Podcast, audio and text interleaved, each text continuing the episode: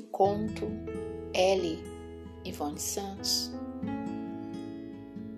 No front, eu pensava nela e em tudo que a gente não viveu. Tirava do bolso a fotografia toda suja de batom da LL que, para mim, lá era um conforto.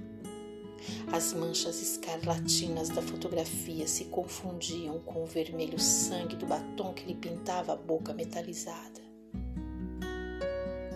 Naquele lugar eu precisava me agarrar a alguma coisa. Então tirava do bolso amassada e suja a fotografia, e isso me trazia paz na guerra inexorável.